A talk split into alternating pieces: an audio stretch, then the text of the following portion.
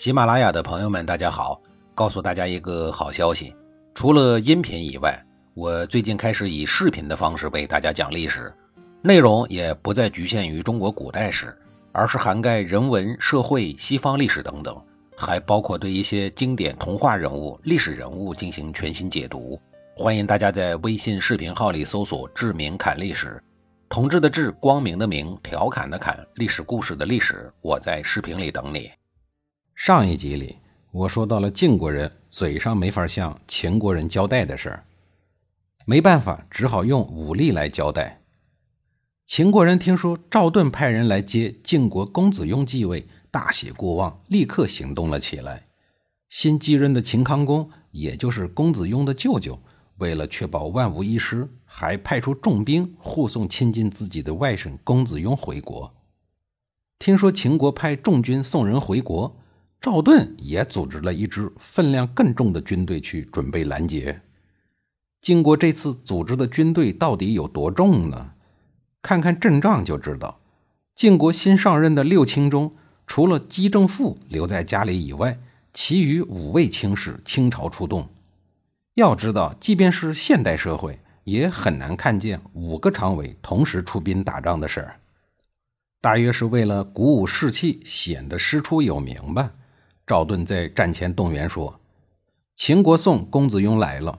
公子雍如果我们接受，那么秦军就是我们的朋友；如果我们不接受，那么秦军就是我们的敌人。”这个让人不明就里、云山雾罩的强盗逻辑，竟然在战前常委会上通过了。于是晋军半夜出动，打了秦军一个措手不及，一直把秦军赶到了枯守才罢休。可怜的公子雍在战斗中被刻意打死了。这对于来接公子雍的先灭世会而言，任务完成的是相当的失败呀！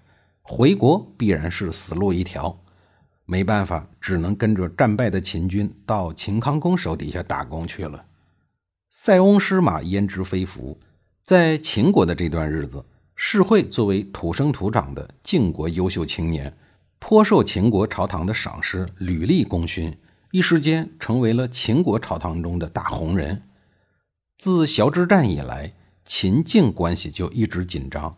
好不容易来了一个公子雍，本可以润滑一下两国的邦交，但赵盾硬是把自己的远房本家给耍了一个团团转，还强词夺理，痛揍了人家一顿。从此，秦晋之好永远的变成了历史。两国彻底决裂，成为了世仇。之后的秦国铁了心加入了楚国的反晋国阵营。随后，两国又开始没完没了的小规模战斗。晋灵公继位后的第二年，也就是公元前六幺九年，秦国攻打晋国，夺取了晋国的五城，以报复令狐战役的失败之仇。两年后，晋国开始报复秦国。出兵夺取了秦国东北部的边邑少梁。同年夏天，秦康公亲率大军反攻晋国，攻取了晋国西北部的边邑北征。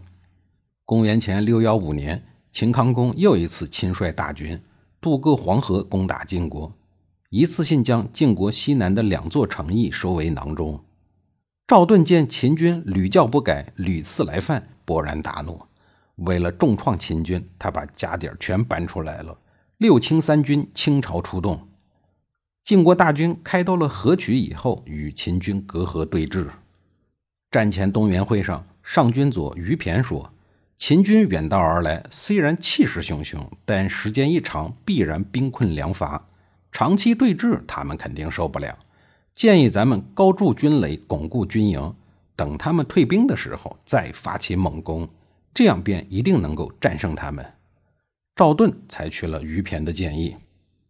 秦军天天求战不得，眼见粮草见底，大军就要饿肚子。秦康公是心急如焚啊，没办法，把新来的打工仔士会叫了过来，问晋军避而不战，有什么办法没有？士会原来就是赵盾的心腹啊，与赵氏家族渊源很深，因此对赵氏子孙的秉性了如指掌。石辉说：“赵盾新近提拔了一名叫于骈的部下，必定是这个家伙出的主意，想把我们的军队耗得疲惫，再进攻我们。赵盾有一个堂弟叫赵川，是晋国先君的女婿，年少受宠，冲动而又狂妄，而且还不懂得作战。他对赵盾破格提拔于骈为上军佐颇有疑义。如果咱们派一小股游击部队去骚扰赵川的军队，他一定会出兵来攻打我们。到那个时候，就由不得赵盾了。秦康公听了以后，把玉璧丢到了河中。他打算向河里的神仙祈求胜利。十二月四日，秦军袭击了赵川的军队。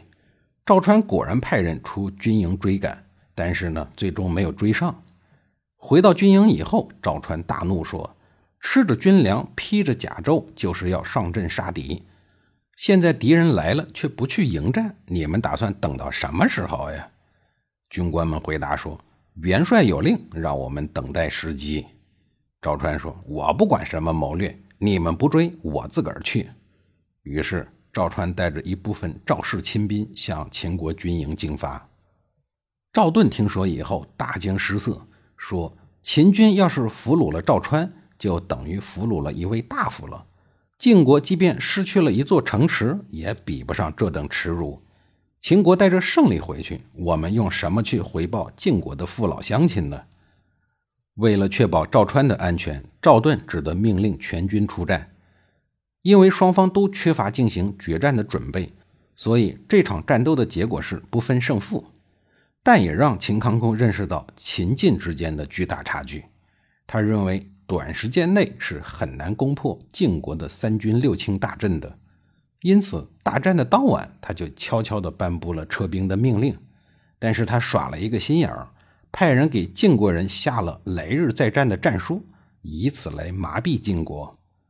当天晚上，秦康公派遣使者对赵盾说：“咱们两国的将士。”都还没有痛快的干一仗，希望明天能够再次见面。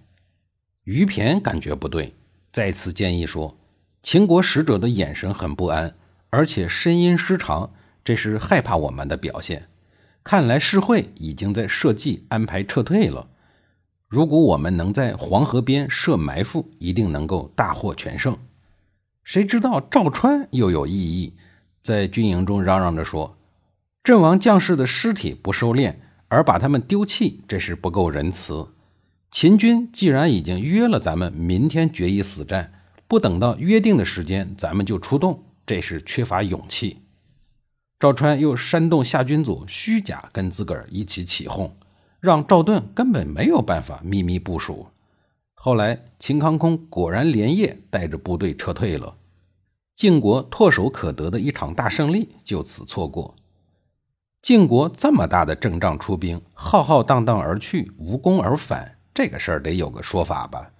换句话说，得有人来负责。追究起来，主要责任人肯定是赵川。虚假算是跟着捣乱的从犯，破坏了伏击的计划。赵盾头疼了。赵川责任最大，但却是自家兄弟。军法处置赵川，赵盾于心不忍。这一次出征，必须有一个人来负责。如果只是惩罚从犯虚假的话，人人都会说赵盾护短，照顾自家人，以后这队伍那就没法带了。这事儿搁在别人身上，可能会左右为难，头痛欲裂。但赵盾有自己的一套方法，就是闭口不谈合取之事。一手遮天的赵盾，既然都对这件事不闻不问，又有谁敢去触他的眉头呢？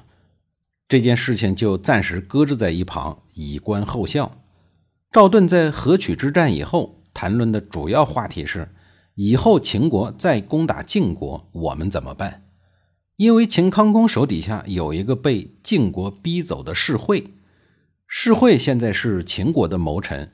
最可怕的是，世会太了解晋国，太了解赵氏的情况了。这样的人留在秦国效力，对晋国而言。实在是危险，怎样才能把所谓的进监世会接回来呢？又成为了一个新的头疼的问题。头疼的问题怎么解决呢？下一集里我再给您详细的讲述。